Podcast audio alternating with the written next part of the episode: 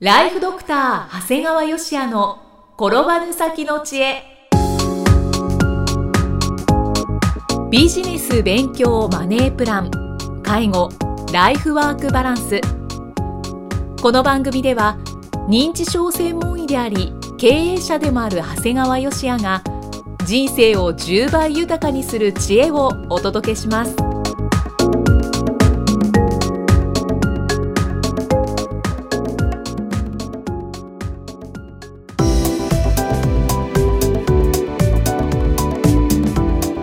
こんにちは、生きみえです。ライフドクター長谷川芳也の転ばぬ先の知恵。第2回目が始まりました。長谷川先生今回もよろしくお願いします。よろしくお願いします。さあ今回は、えーこれ以前ちらっと長谷川先生がつぶやいているのを私は聞いたことがあるはい。テーマだなと思ったんですが。そうですね、あのー決算書っていう話でね、はい。まあ、決算書って、まあ、あの経営者の人だけじゃなくたって例えばこうサラリーマンやってたって自分の会社の決算書って知っていかないといけないし、だから思いのが僕は決算書って俺は関係ないよ私は関係ないよっていう人は僕は世の中にはいないと思うんですよ。うんはい、うん、だって、ね、自分の勤めてる会社の成績表みたいなもんなわけですから。あそうですね当然自分が経営してたらね知ってないといけないはいただ今日の題名はですねなぜ経営者は決算書が読めないのかという題でお話をさせていただきます。はい。はい。これね経営者の集まりで決算書が読める人は手を挙げてくださいと質問をするとなかなか手を挙げません。あそうなんですね。まあ確かにね遠慮してこう手を挙げない人もいるんだけども、うん。実際会話しててこいつ理解できてないなっていう経営者が多いのは実際事実です。はい。ですから、まあ、正直言うと経営者の人が読めないわけだからそこで働いてる人が読めるのはおかしいのかもしれないんだけどでもやっぱり、まあ、実際データがあってねはい。中小企業の経営者のうち8割は計算書を読めないっていう報告まであるんですよ。え8割？8割。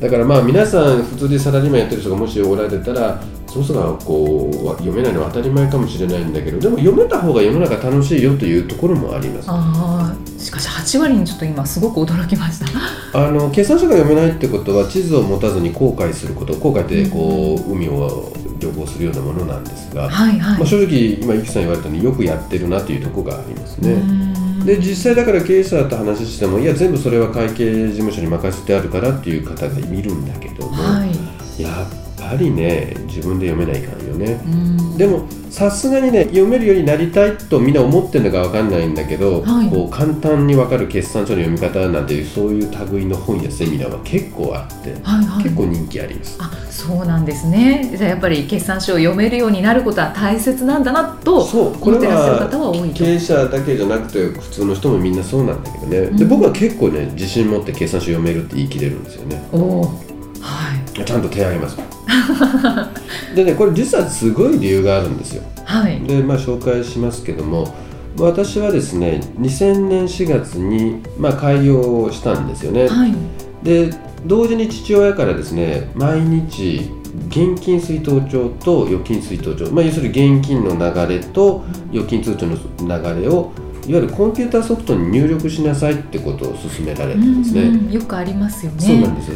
で、まあ、正直こう今まで勤務医やってたわけですからもうもう決算書なんてわからないじゃなくて何がわからないかわからないのがわからないぐらい何にもわかんないわけですよ。一番最初は本当にそうです。はい。でまあ、実際開業して忙しいし、まあ、他の人に聞くと大体会計事務所さんに任してるなんて言うからなんで僕はやんなかんのかなと思ったんだけど、はい。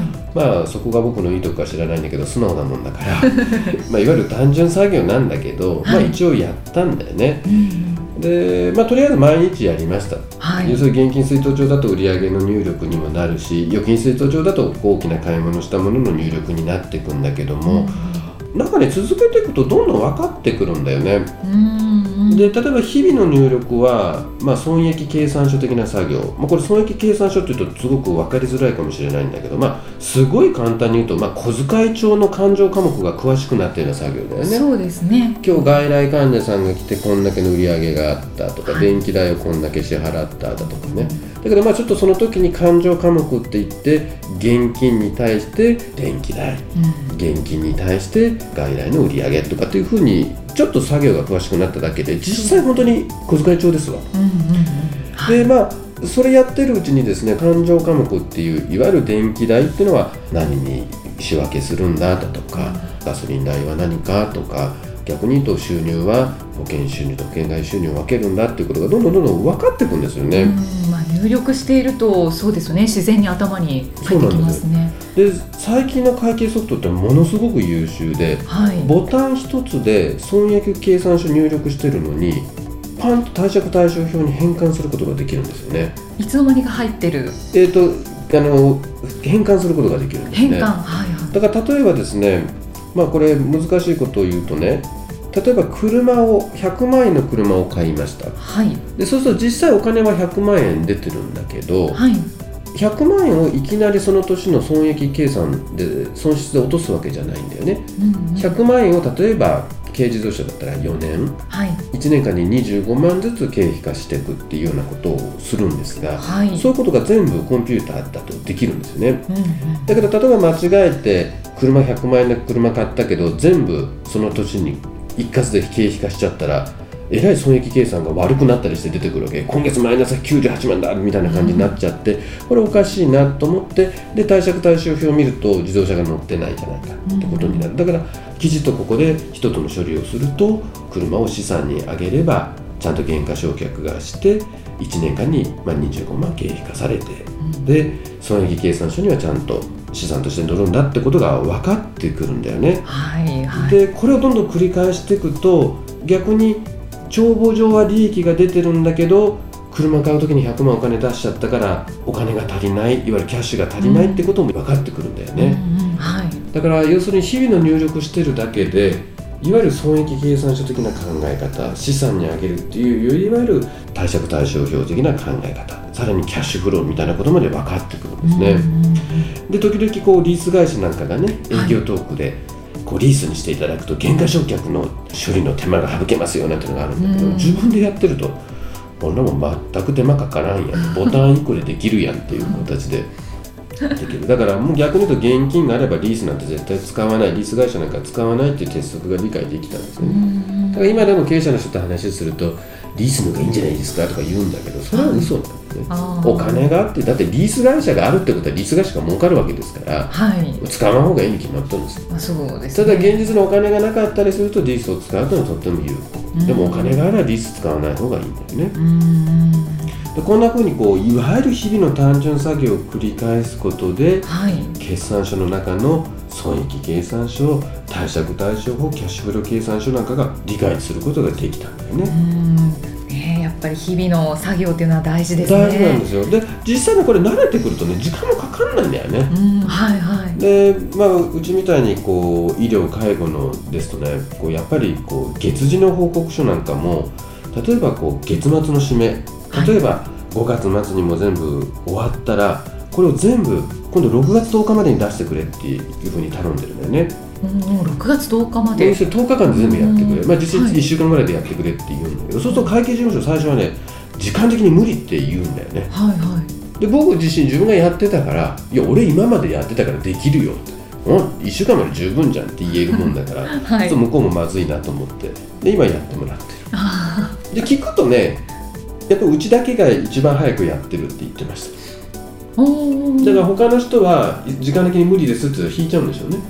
あーしょうがないかだって自と分で一度もこういう会計ソフトで入力したことない人が会計事務所からそんな時間的に無理ですって言われたらそうですん言うしかないでしょ。そうですねわからないですから。うん。で僕は自分が全部やってた人間からするとものも絶対できます。いやお前ができないから俺がやるよぐらいの感じでできるわけですね、やっぱりねだからこう昔からこう学問に王道なしっていう言葉がある、はい。手っ取り早く本読んだりセミナーに参加してもねやっぱこれ所詮上辺の知識なんだよね。うんだからやっぱり自分自身の手を使いながらね頭を使っていくことでこれがね確固たるこういわゆる知識から知恵になるんだなって思ってますね。うん。まあ、いわゆるこれがこそ新しい番組名のねはい言葉の先の知恵というところであるわけであります。入ってきましたねそうなんです はいでもねこれだけが実は、まあ、経営者や皆さんが決算書を読めない理由じゃないんだよね。あ僕ねこれ実は会計事務所の陰謀じゃないかなと思ってるんだよね。会計事務所側ですか？そうそうそう。しかも陰謀って陰謀です。僕らね決算書が理解できたものからするとねはい本当に彼らは分かりにくく決算書を説明するねはもうこれねその説明聞いてるとねあはい。分からないのは経営者のせいじゃなくて、はい。あんたらの説明が悪いと思います。あー。あちょっと専門知識を持ちすぎていや難しく言ってしまうの。じゃなくてねもういわゆる自分の優位性を保つためにね、はい。あえて難しく説明しとるんや。か こんな簡単に説明して経営者に分かられちゃったら自分たちの立場がないっていう形で実はわざと難しく説明してるのかな。策略ですか？まあそうやって言うとちょっと大げさなんだけど 僕は正直言うと彼らの能力が低いんだと思うんですね。うん。本来我々医師の中でもね、はい。本当にこう全世界的なレベルの研究をしているような優秀な先生方って見えるんだけどはい。そういう人の説明っていうのは一様にクリアカットで分かりやすいあものすごい難しいことをやって見えるんですよ、うん。正直言って僕らがとても分からないようなことをやってるんだけど彼らの説明をクリアカットでなんとなく自分で分かるじゃんみたいなことを説明する。だから本当に物事を理解してる人っていうのはものすごいクリアカットに誰にでも理解できるように説明ができるはず。うん。なだから僕は実は自分自身では正直会計士さんや税理士さんたちよりも一般の方に分かる。要するに自分が全く分からなかったっていう経験があるもんではい。より分かりやすく説明できる自信っていうのはあるんだよね、でね一つヒントを教えてあげたいなとね。その決算書を読むコツのようなものですか？これね決算書が読めるって言うからみんな困っちゃうんです読めるっていうから、はい、決算書はね読むもんじゃなくてチェックするもんなんですよほう。はい。それはね例えば会場にいてねはい。皆さんこの中で決算書読める人いますかって言われたらはい。いやちょっと読めるっていうところまでちょっと読めんなっていう人がちょっと引いちゃう人いるわけ手が上がらない人。うんでもはい。ね、チェックはできるよっていうことなんだよ。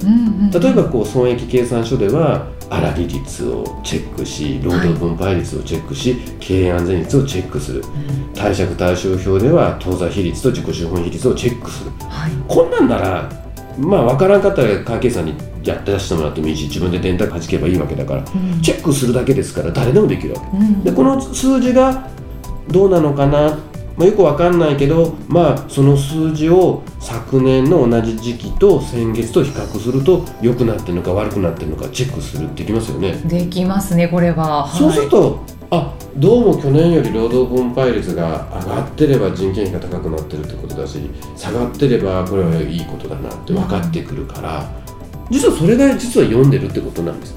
そうか。そうか。もうこれと同じ作業をはい。例えば皆さん自分がもういわゆる大きな会社例えばソニーだとかですね、はい。三菱 UFJ とかそういうところでも慣れてこれば本当に大手の決算だって読みと言われりゃ難しいがチェックするだけならできるわけですよね。でそうこうしてるうちに実はその作業が世間で言われている実は読めるということ。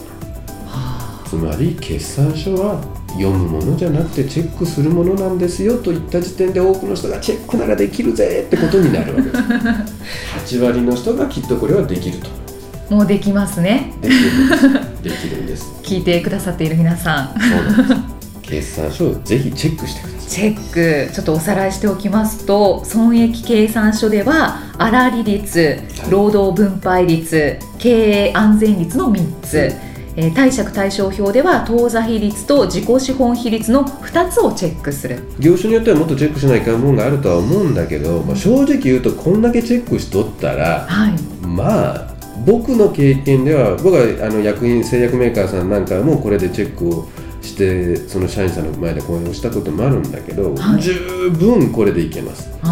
十分いけます。でこれをまあ先月と比較したり去年の同じ月と比比較較すすればもっとよくわかる。ぜひ参考にしてみてください。はい。本当に今日は詳しいあのお話をいただきましたね、まあ、決算書が読めるように 皆さん頑張りましょう。はい。はい長谷川先生今回もありがとうございました。ありがとうございました。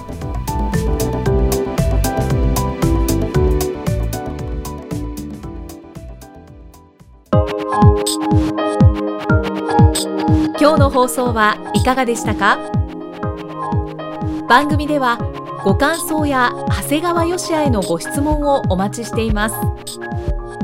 番組と連動したウェブサイトにあるホームからお申し込みください URL は http コロンスラッシュスラッシュ。